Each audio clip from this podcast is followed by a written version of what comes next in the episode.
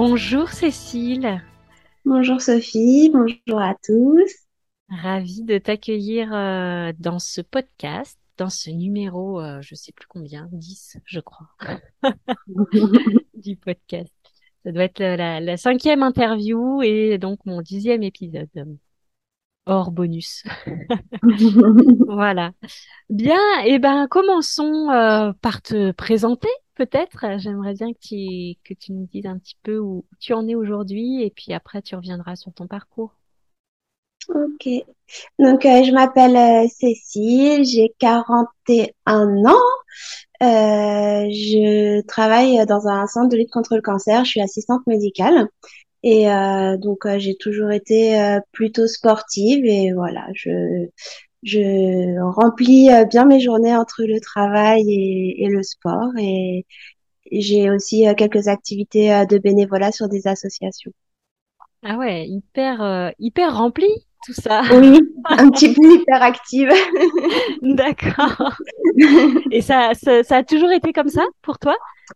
Euh, Alors, je, ça a été euh, plutôt euh, dans une évolution euh, en plutôt en charge en fait. J'ai j'ai eu euh, un parcours de, de santé et de vie aussi qui a fait que je me suis investie au fil du temps et maintenant j'arrive à, à, combiner le tout, mais euh, ces dernières années, depuis 4-5 euh, ans, je pense que j'ai j'ai fort augmenté mes activités, euh, surtout au niveau associatif et, et sport solidaire en fait.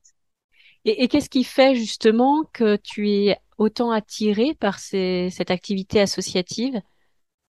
Euh, alors déjà de part, je pense mon, histoire familiale, parce que j'ai des parents qui sont très investis dans, dans le milieu euh, associatif, donc euh, entre entre des associations solidaires d'aide à la personne ou même des associations plus nature, sport nature, etc. Donc déjà, je pense que j'ai une certaine éducation qui fait que que dans la famille, on va beaucoup vers les autres et, et qu'on s'investit sur des, du bénévolat.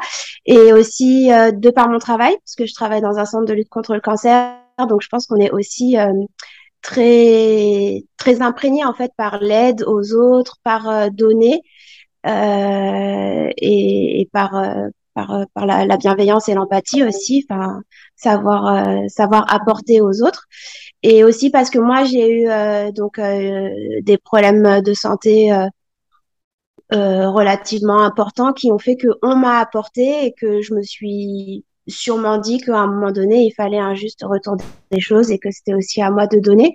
Et je pense qu'il faut aussi donner avec le sens que nous on, on, a. Donc euh, moi, ça a été plutôt le sport et puis, euh, puis voilà. Donc euh, je suis plutôt investie dans la, en associatif, mais plutôt sport santé, on va dire.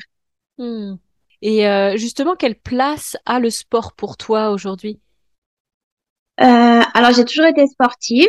alors c'était c'était un peu relatif parce qu'en fait, je suis une ancienne cavalière, donc certains diront ouais, c'est pas du sport, euh, elle fait juste que monter à cheval, mais bon, enfin après à un certain niveau et un certain investissement, ça reste du sport.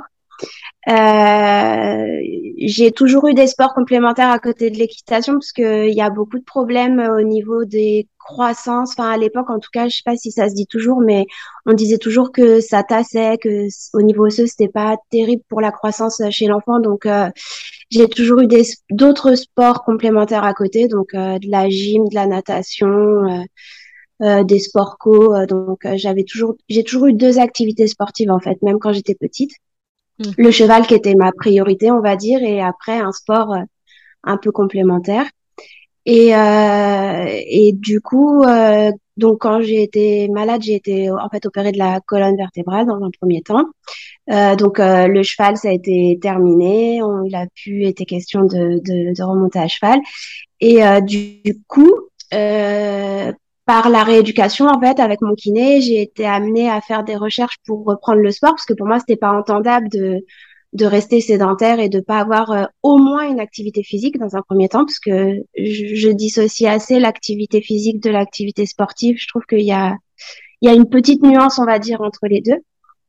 Et, euh, et du coup, bah, le sport a pris de plus en plus de place et je me suis rendu compte que finalement, euh, sport et rééducation étaient très liés Et du coup, j'ai augmenté mes activités sportives pour me libérer en fait de cette activité entre guillemets rééducation qui pour moi euh, me rattachait toujours à, à la maladie. Hmm. Ok. Voilà. Et euh, ouais, j'ai plusieurs questions là du coup qui me viennent, euh, notamment, voilà, on va refaire dans l'ordre. Euh, notamment déjà enfant, donc tu faisais de l'équitation plus un autre sport à côté. Mm. Finalement, est-ce que déjà à l'époque, c'était une notion, en tout cas pour toi ou pour tes parents, euh, d'apporter une forme d'équilibre euh, et de, ouais, de, de, compléter, mais justement pour oui, pour apporter un équilibre euh, dans ta pratique physique? Euh, je pense que oui, on peut déjà parler euh, d'un certain équilibre et au-delà du sport, c'est que en fait, euh, on, on m'a toujours euh, aussi euh, apporté une activité culturelle en plus du sport. Donc je pense que oui, on peut dire que c'est un peu comme un, je sais pas, ça serait peut-être un peu, mais un peu comme un mandala, tu vois, qui a plusieurs formes et en fait chaque forme était remplie. Donc il y avait euh, entre guillemets l'éducation standard euh, avec tout ce que nous apporte la vie scolaire, l'école, etc. Après, il y avait une vie plutôt sportive avec bah, les activités sportives et même des stages, etc. Il y avait une vie sociale qui était assez forte parce que j'allais en colonie toutes les vacances scolaires, donc j'avais beaucoup de liens. et puis après, la vie culturelle avec... en fait, j'ai fait dix ans de conservatoire, donc je faisais du piano. Et euh, du coup, euh, oui, j'ai l'impression que oui, quand on parle justement, ça fait une forme, euh, voilà, de mandala où chaque petite case était coloriée pour pour pour l'épanouissement en fait de de, de l'enfant probablement. Et ouais, j'aime beaucoup effectivement cette image de mandala. Ça fait ça fait très sens effectivement dans cette notion d'équilibre. Euh, et donc maintenant, aujourd'hui, tu as toujours gardé aussi cette, cette euh, on va dire cette répartition de ton temps aussi avec parce que là tu nous as parlé beaucoup de euh, la vie associative, sociale, mm. euh, sportive. Il y a ton milieu professionnel mm. et la culture a toujours une place aussi importante pour toi? Alors la culture a toujours une place importante, euh, pas forcément la musique. Mais euh, enfin pas forcément la musique oui et non parce que enfin j'ai pratiqué après euh, avoir été opérée du dos, j'ai aussi pratiqué euh, les danses latines. Donc, euh, on va dire que ça reste la musique, le sport, les choses un petit peu entremêlées. Mais oui, enfin, je, je, je, vais souvent à des expositions, des musées. donc, oui, j'ai je vais souvent au théâtre, voir des spectacles. Donc, je pense que oui, j'ai toujours cette, cette empreinte, en fait, de d'avoir besoin de culture. De... Bon, après, forcément, on choisit ce qu'on aime aussi. Donc, mmh. c'est c'est souvent orienté, mais euh, oui, je j'ai toujours euh, j'ai toujours euh, une petite case dans chaque dans chaque cercle de, de mon mandat là, on va dire, qui se remplit. D'accord. Et, et d'après toi, si jamais il y avait un une de ces cases qui serait pas colorée, qu'est-ce qui se passerait? Je pense que je serais moins épanouie que qu'au jour d'aujourd'hui. Je pense que euh, D'ailleurs, on le voit hein, quand, quand, quand, on a un accident de la vie et que du coup, on a des choses qu'on ne peut plus faire ou plus faire en tout cas de la même manière ou qu'on est obligé un peu de mettre en stand-by. Euh, alors moi, ça s'est passé comme ça. Probablement que que chaque personne est aussi différente et réagit différemment. Mais euh, moi, je sais que par exemple, le lien social quand quand j'ai été malade, bah, en fait, je l'ai mis entre parenthèses et je me suis recentrée sur ma famille, sur mes proches. Et en fait, j'ai fait quelque chose de très très bête, mais bah, ça a été euh, mon moyen de protection. Mais par exemple, Facebook, bah, toutes mes amies, elles faisaient du sport, elles allaient à la Zumba, elles étaient, euh, je sais pas, je, les trouvais heureuses. En fait, j'ai supprimé mon Facebook.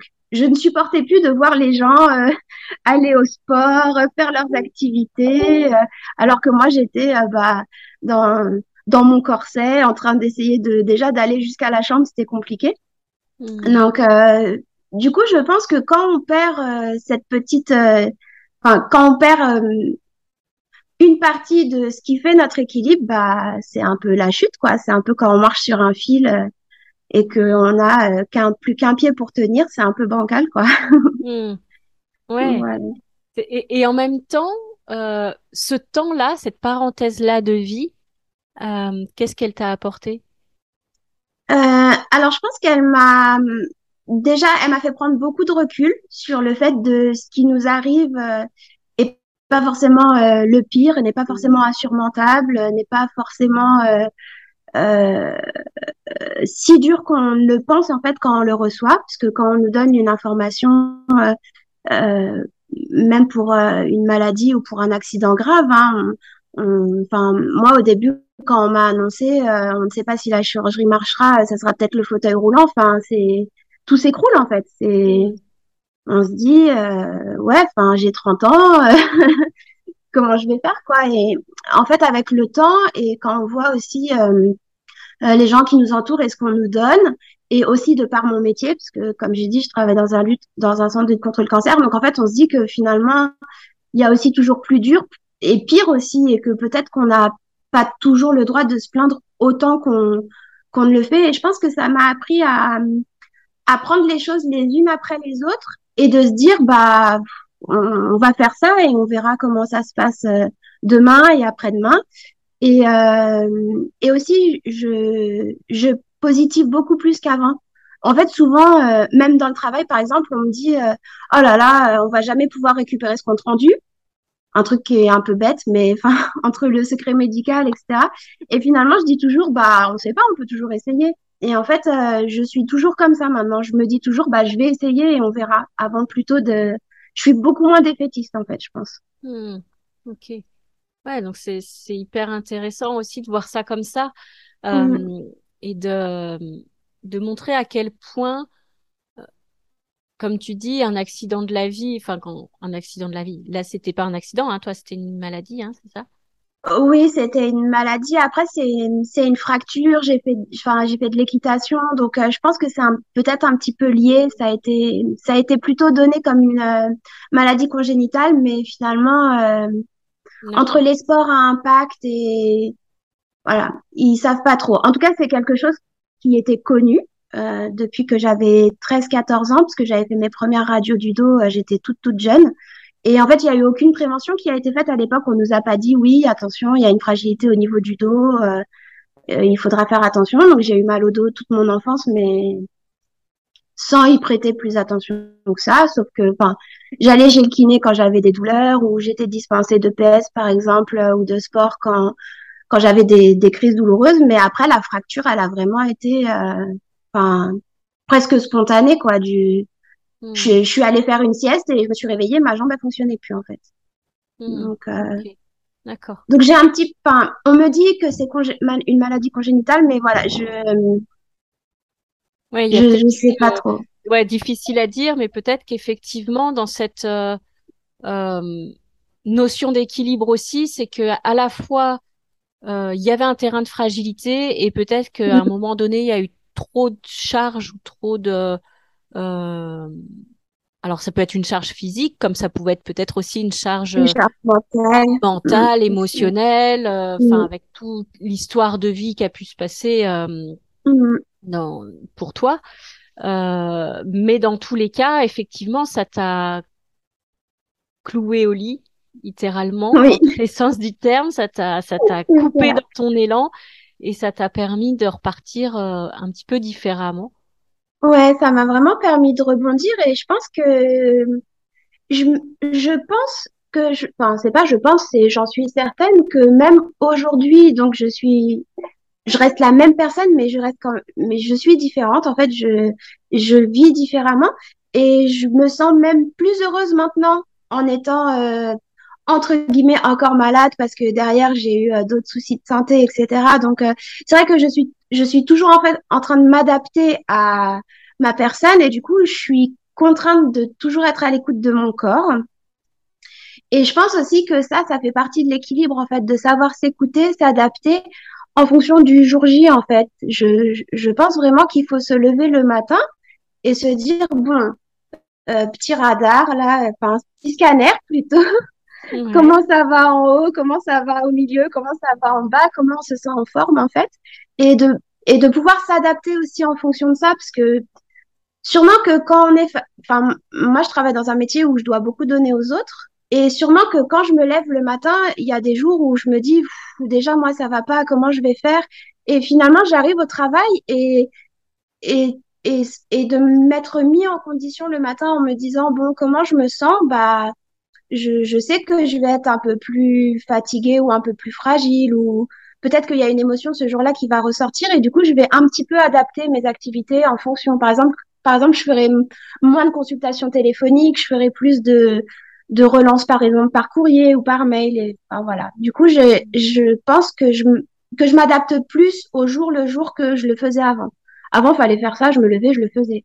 Hmm, ok, ok. Et finalement, là maintenant, t'écoutes avant même qu'il y ait un souci. Finalement, t'arrives à, à percevoir les changements dans ton corps avant Mm. qu'il ait besoin de crier.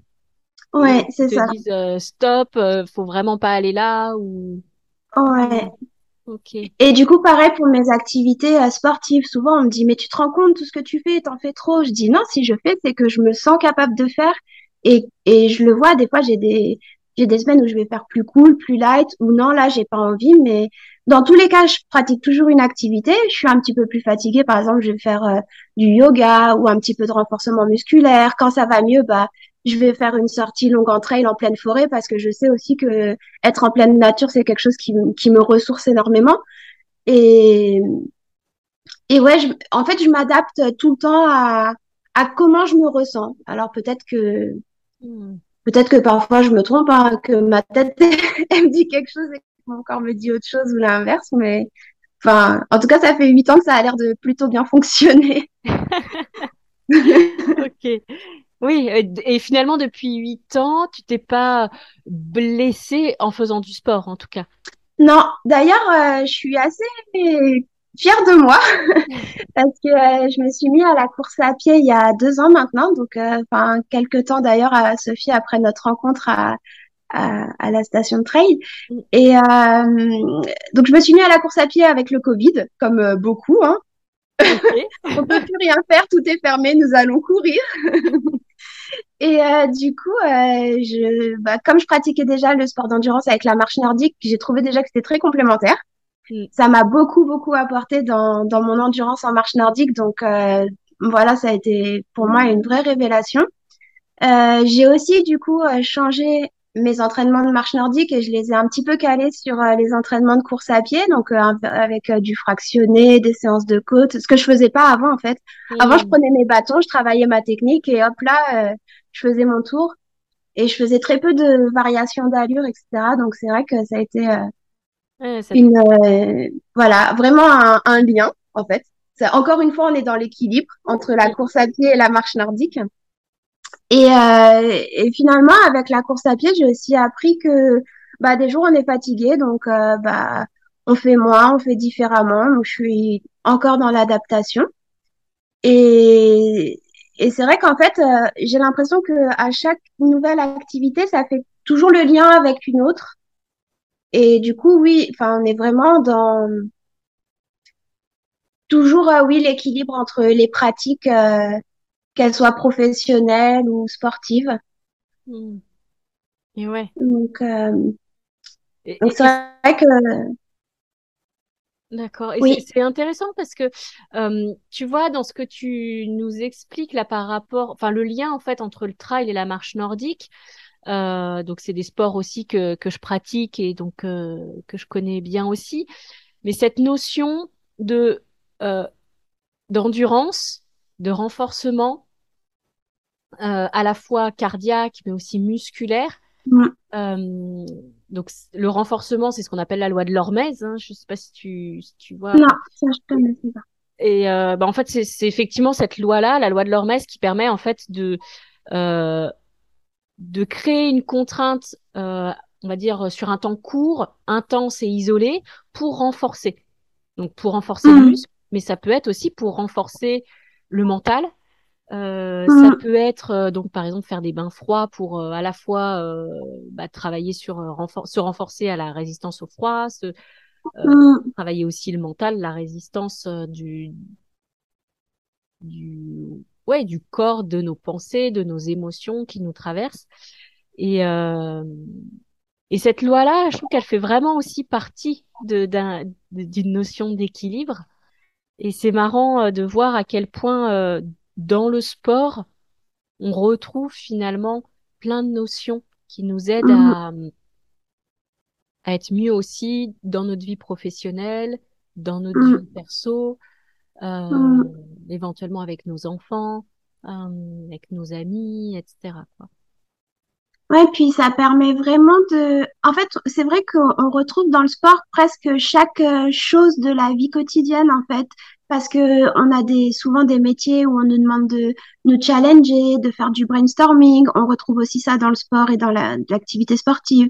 Euh, on nous demande, par exemple, sur des sports collectifs, euh, de faire de la cohésion, de... et c'est des choses qu'on va pouvoir utiliser dans la vie quotidienne, dans la vie familiale, parce qu'on a toujours besoin de dialoguer, de avec l'autre. Alors, on n'est pas dans la cohésion d'équipe, mais on, pourrait quand même, euh, on pourrait quand même dire que la famille, c'est une équipe, en fait. Donc, mm. euh, c'est vrai qu'il y a beaucoup, beaucoup de choses qui font le parallèle.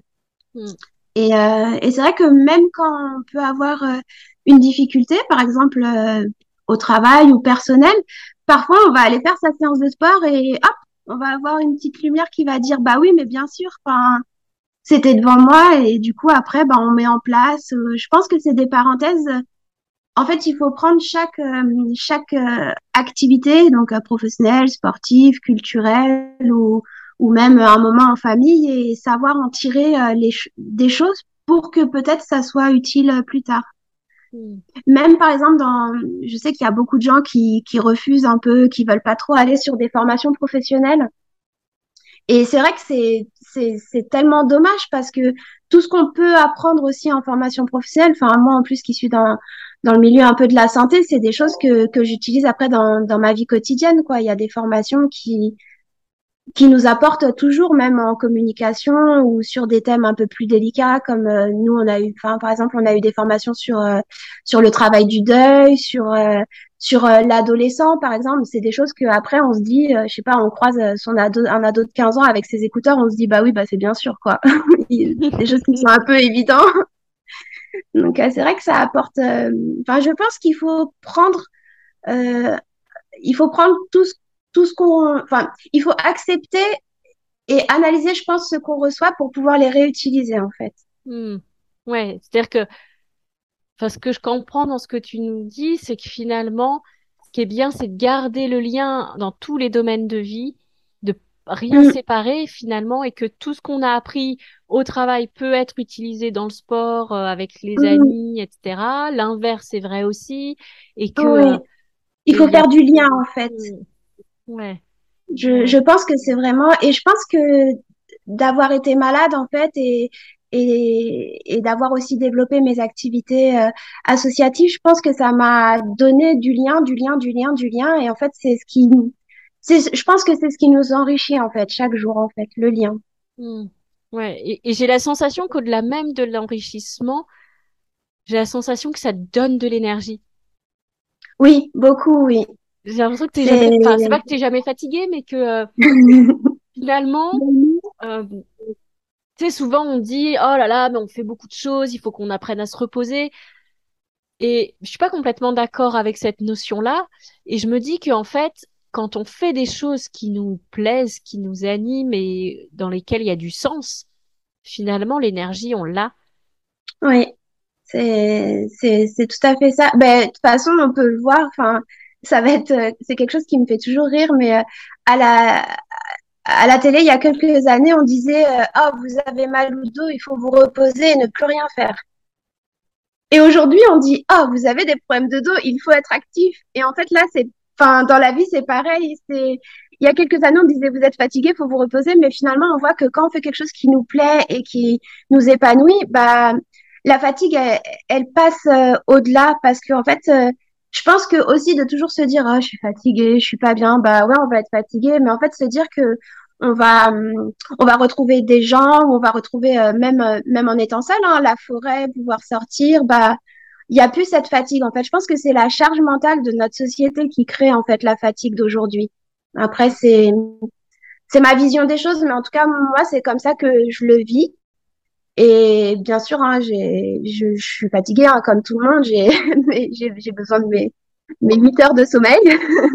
mais du coup, pareil, j'équilibre ma vie en fonction aussi. Et c'est vrai que bah, quand je mets le pied par terre, bah, en général, je suis plutôt en forme, sauf, euh, sauf vraiment cas exceptionnel, etc. Et après, bah, quand je vais dormir le soir, bah, je suis, très souvent satisfaite de ma journée et voilà quoi, le sommeil est récupérateur et après on est reparti pour un tour.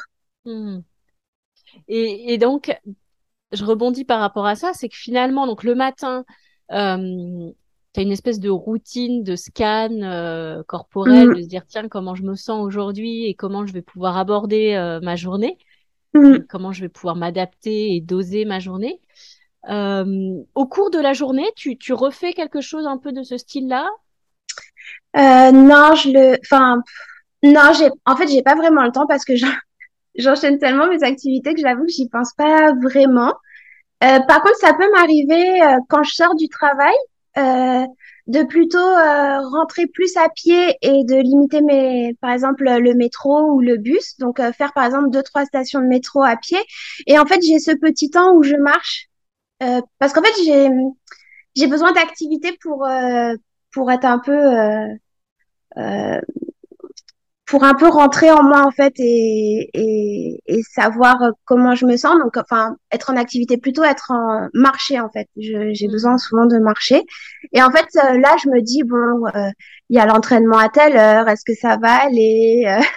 Euh, bon, je vais rentrer. Donc en fait, c'est vraiment pendant. En fait, entre le travail, par contre, et mon activité extérieure, j'ai toujours besoin de ce temps, euh, un temps de marche. Souvent, je mets. Ça doit être entre 15 et 30 minutes à peu près, mais du coup, ça me fait un. Comme un sas. Une coupe. Hmm. sortie du travail, ouais, c'est ça, un sas. Et je laisse le travail au travail, surtout que, enfin, on a des charges mentales assez importantes. Hein. On travaille avec euh, la maladie, etc. Donc je pense que et ça je l'ai toujours eu en fait, même avant d'être malade. Moi-même, j'ai toujours eu ce temps où il a fallu que je marche et me dire bon, le travail c'est fini, c'est derrière et euh, hop là. Et d'ailleurs, je ramène jamais entre guillemets le travail à la maison. Je parle pas, je parle très peu de mes activités professionnelles à mes proches. Enfin, ils savent ce que je fais dans les grandes lignes, mais même un, par exemple un cas dur, je je vais rarement verbaliser en fait sur euh, sur euh, une situation. Mais j'ai ce petit sas en fait de décompression quand je sors du travail et ça fonctionne. Oui, tu le laisses derrière toi et t'en fais pas, t'en fais pas euh, une affaire personnelle comme diraient les ouais. ouais. Donc euh, et du coup bah après ça me permet de passer à mon activité sportive ou ou d'encadrer mon petit groupe de marche nordique, euh, voilà, mmh. dans des bonnes conditions, on va dire. ouais. D'ailleurs, à mon groupe de marche nordique, ils me disent toujours, mais t'es jamais fatigué Si, des fois. Mais en même temps, euh, avec tes petits trucs, euh, je pense que c'est, c'est, ça peut paraître très banal, très euh, presque, comme disait ma grand-mère, cucul la praline, mais en fait, c'est hyper utile. Mm. Cette notion de sas et de scan, enfin, je trouve que c'est une image qui, qui me parle beaucoup.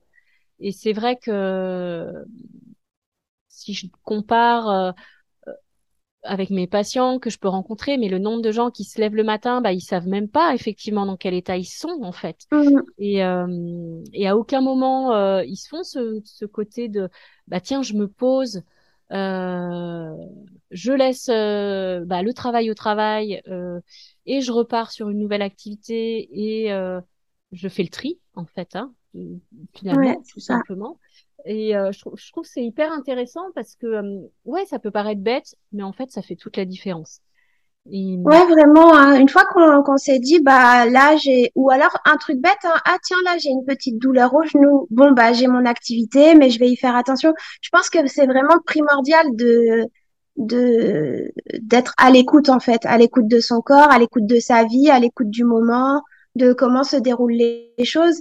Et je pense que c'est comme ça qu'on peut avoir aussi justement cette, cette, notion d'équilibre, hein, l'équilibre entre le corps, l'esprit, entre l'activité qu'on va pratiquer euh, parce qu'on se sent comme ci, comme ça, ou, ou le sport qu'on va engager euh, dans l'heure qui suit en fonction bah, de, de son articulation, de son petit pied qui va mal, ou enfin voilà. Je pense que l'équilibre en fait c'est un tout et, et je pense qu'il faut pas se dire ah là je suis malade, je fais rien. En fait, je pense que dans la vie il n'y a pas de tout, tout ou rien. Je pense que tout est possible, mais qu'il faut s'adapter en permanence en fait. Mm. Donc être à l'écoute, euh, être à l'écoute pour pouvoir adapter en fonction de comment ça va. C'est pareil, il y a beaucoup de gens qui disent ah mais moi j'ai pas le temps de faire tout ça. C'est pas que tu n'as pas le temps, c'est que tu ne prends pas le temps. Et je pense que ça fait aussi toute la différence parce que bah l'équilibre c'est savoir aussi s'octroyer son temps en fonction de ce qu'on veut et de, de, de ce qu'on accepte aussi. Alors moi, j'ai plus de temps que d'autres, mais peut-être que d'autres euh, font peut-être qu'ils vont plus, euh, enfin, ils vont faire des journées de 12 heures au boulot. Moi, non, je fais pas mes journées de 12 heures. Je fais ma journée de 8 heures ou 9 heures, 10 heures. Et peut-être que le lendemain, bah, je ferai que une journée de 5 heures parce que le lendemain, bah, je, je veux, c'est moi qui le décide.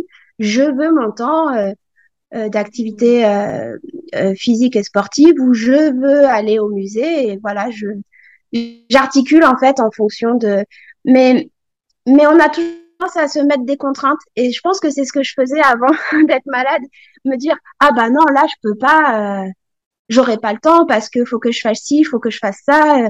Euh, j'ai une réunion à telle heure, bah en fait euh, on articule la journée différemment et on trouve le temps. Hmm. Voilà. Et euh, et ça justement comment comment tu t'y es prise pour pour faire passer ce message-là finalement au sein de ton de ton travail, de dire bah voilà, moi je je vous entre guillemets je vous dois tant d'heures dans la semaine, mais après euh, parce que c'est vrai que c'est pas toujours évident. Moi je sais qu'il y a pas mal de gens pareil qui me disent ah oui mais je peux pas, je peux pas. Après pour moi c'est aussi euh, en fait on peut toujours. C'est quand même à nous de choisir et de mettre mm. nos, nos limites. Euh, mais justement, ça peut être intéressant de, que tu nous partages ça, en fait. Comment, as, comment tu t'y es prise avec ta. Alors, euh, donc moi, je fais quand même, euh, je fais quand même pas mal d'heures supplémentaires. Hein. Je fais pas, euh, je fais pas mes, mes 35 heures standards et classiques. Mais en fait, alors déjà, parfois, je vais courir à 5h30 du matin. parce que je commence à 8 heures. Donc, bah, comme je cours pas dans la journée, bah, je trouve un autre moment dans la journée. Euh, après, on a eu aussi, euh, alors euh, oui, avec le Covid, il y a eu beaucoup de problèmes, mais il y a quand même eu la, la mise en place du télétravail. Donc c'est vrai qu'on a quand même gagné, nous, en tout cas sur la région de, parisienne, entre deux et deux heures et demie de transport qu'on n'a plus. Donc moi, par exemple, c'est deux fois par semaine, donc c'est énorme en fait, ça fait gagner énormément de temps. Mmh. Euh, après, au travail, euh, du coup, bah, souvent, en fait, nous, on a normalement 45 minutes pour déjeuner, mais on a un horaire variable. Donc, euh, parfois, je cours sur ma pause déjeuner, par exemple, pour trouver mon activité physique. Et du coup, bah, après, je mange ma petite salade sur le coin de mon bureau, en même temps que je travaille.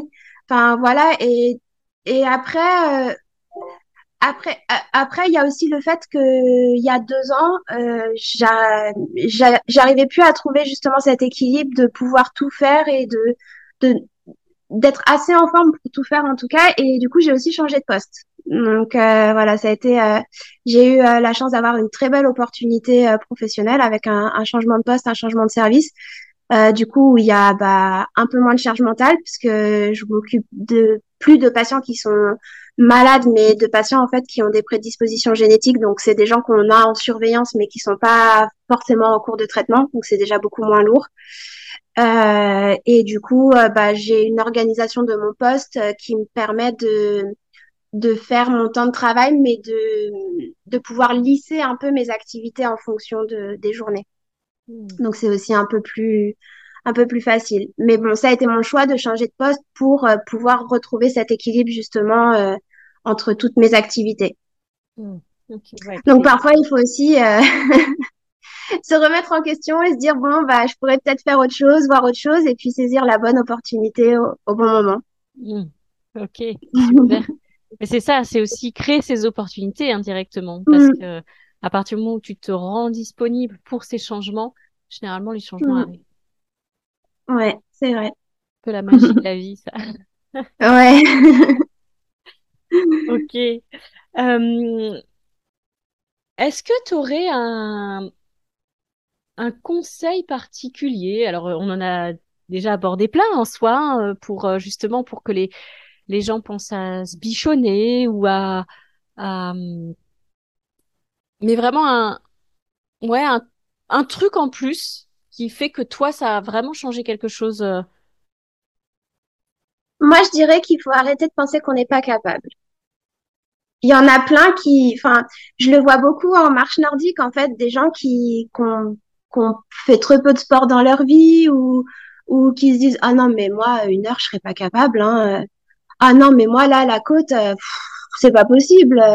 Et en fait, je pense vraiment, ou même au travail, oh, t'as changé de poste, mais mais c'est une nouvelle équipe et oh là là, faut tout réapprendre. Et je pense vraiment qu'il faut arrêter de se dire qu'on n'est pas capable. Je pense qu'il faut euh, positiver, c'est un peu bête, hein, mais positive attitude. Hein, ouais.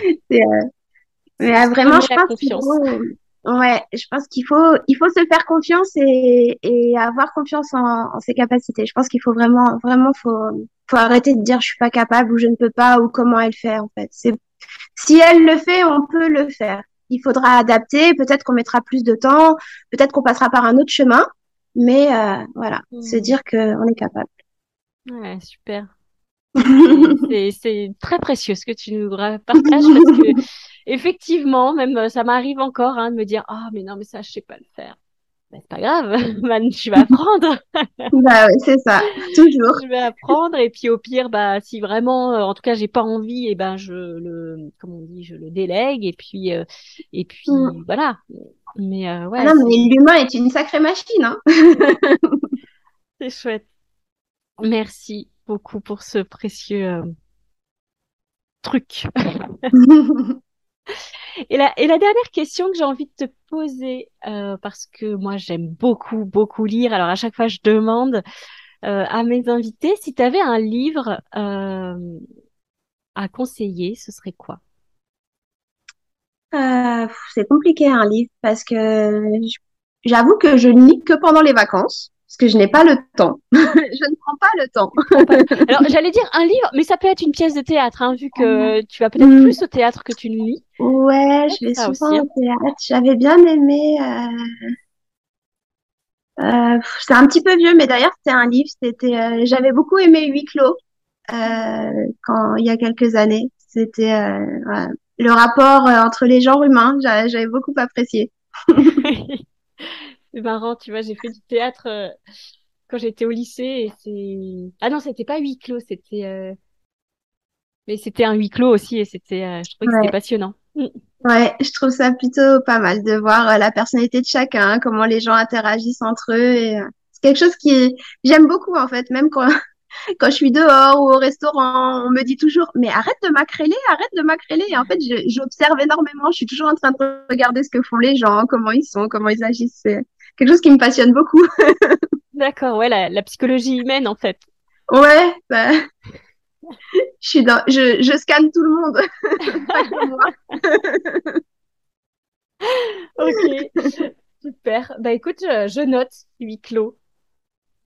Et j'ai juste envie du coup de te poser une dernière question quand même. Là, tu as des projets particuliers? Euh, alors j'ai réintégré récemment un club euh, de marche nordique parce que j'avais arrêté l'encadrement pendant deux ans. Avec le Covid, c'était compliqué. Je trouvais plus ma place euh, dans mon club. Justement, j'avais perdu cet équilibre entre entre aimer partager et ce que moi je voulais transmettre. En fait, j'étais plus raccord. Donc euh, voilà, donc là j'ai réintégré un, un nouveau club de marche nordique et course à pied. Donc euh, c'est assez marrant parce qu'en fait euh, j'ai l'équilibre entre les deux. Je suis adhérente en course à pied où je galère et je cours après tout le monde. Attendez-moi, attendez-moi, je vais pas y arriver.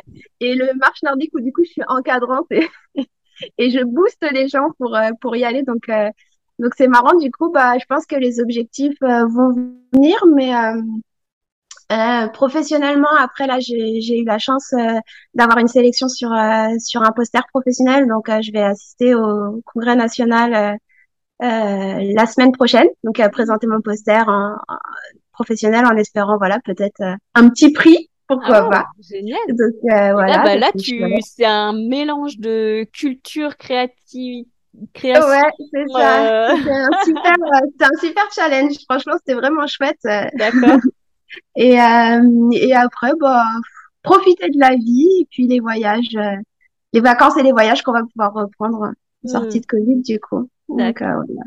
Pas de pas d'objectif précis, mais profiter. Ouais, super. Et, et, du coup, tu es, dans quel club là de, de marchandises Si jamais il y a peut-être des gens qui auront envie de tester. Ah, bah là, je suis au CCR 92. CCR 92, c'est euh, Clamart Course sur route en région parisienne, voilà, sur la forêt de Meudon. Ok, super. Voilà, c'est un club euh, FFA du coup, comme ils font de la course à pied, mais du coup pour la marche nordique, on reste euh, sur le loisir, le bien-être et la santé. D'accord, ouais, il n'y a pas de section compétition, c'est vraiment. Non, on n'a pas de section compétition. On a des compétiteurs parce que du coup c'est vachement sympa comparé à d'autres clubs. On a du coup beaucoup de coureurs qui qui prennent la marche nordique pour la récup mmh. ou, ou les blessures. Ah, on revient en marche nordique, donc en fait il y a beaucoup d'échanges entre les deux groupes. C'est très très ah, sympa du coup. Mmh. Ouais. C'est chouette. et, et, toi, après, en, en, termes de marche nordique, là, tu t'organises pas spécialement de stages, de choses comme ça? Non. Je... Non, parce que je... Euh, en fait, si j'ai un brevet fédéral, mais euh, mais du coup, je suis euh, sur des activités bénévoles. Hmm. Donc, on organise des séjours de club, enfin, ce qu'on appelle des séjours de club, et après, en technique, moi, je vais en stage. pour ma pratique personnelle ouais. et parce que quand on donne en fait on s'oublie donc il faut aussi qu'on qu'on pratique pour nous, pour notre plaisir et aussi pour euh, bah, refaire le point sur euh, sur notre propre technique et ce qu'on peut apporter. Donc euh, voilà, je vais régulièrement en stage, voilà, avec des, des intervenants hmm. professionnels. Super, super. Eh ben merci beaucoup en tout cas Cécile pour ce pour ce moment, pour ce partage. encore très riche avec plein de petites astuces. Et euh, bah, en tout cas, je te souhaite une belle continuation. Je pense que bah, nous, on se recroisera certainement sur des chemins euh, de marche nordique, euh, des stages peut-être, de trail. Mhm. voilà, il y a que les montagnes qui se croisent pas. Tout à fait. merci Sophie. Un grand merci pour votre écoute et vous pouvez retrouver ce podcast sur différentes plateformes comme Spotify, Deezer, Apple Podcast et sur ma chaîne YouTube Adventure Bien-être. Vous pouvez bien sûr ajouter des étoiles, partager autour de vous, vous abonner pour ne rien manquer. Et pour m'envoyer des messages, des questions, des suggestions, vous pouvez m'envoyer un message sur le site internet adventure-bien-être.fr via les réseaux sociaux, Sophie Magre sur Facebook ou Sophie M ABE sur Instagram. À très bientôt!